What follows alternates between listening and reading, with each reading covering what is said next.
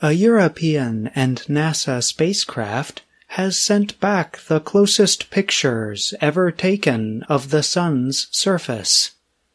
They show the surface has thousands of small solar flares, or what scientists are calling campfires.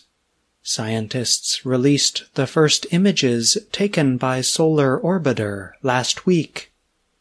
The spacecraft was launched from Cape Canaveral, Florida, in February.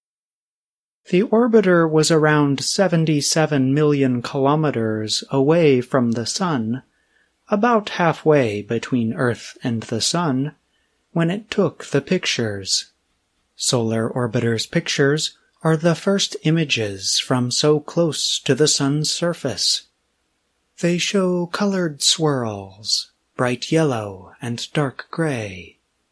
Daniel Mueller is a European Space Agency project scientist.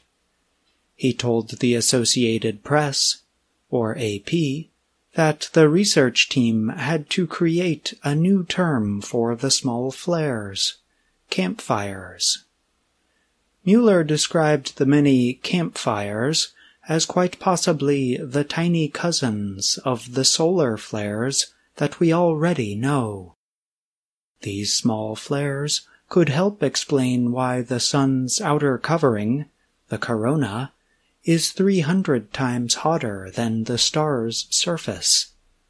But scientists are waiting for more information from Solar Orbiter's other instruments to know for sure. David Berghmans is with the Royal Observatory of Belgium. He was the lead scientist who developed the instrument that took the images.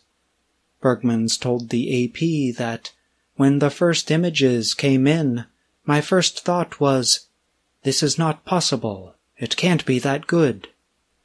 He added, it was really much better than we expected but what we dared to hope for.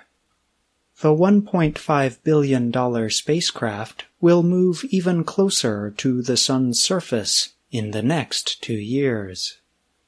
The spacecraft will change its orbit as the mission goes on. This will make it possible for Solar Orbiter to take the first pictures of the solar poles. Solar Orbiter also carries plasma sampling instruments to offer researchers additional information about the Sun.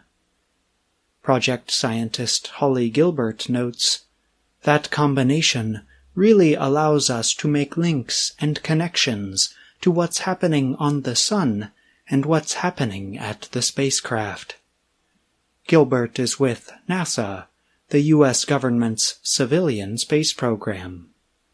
Solar Orbiter's main mission of examining the Sun's polar areas will help researchers understand the causes of solar wind, electrically charged particles that go through our solar system.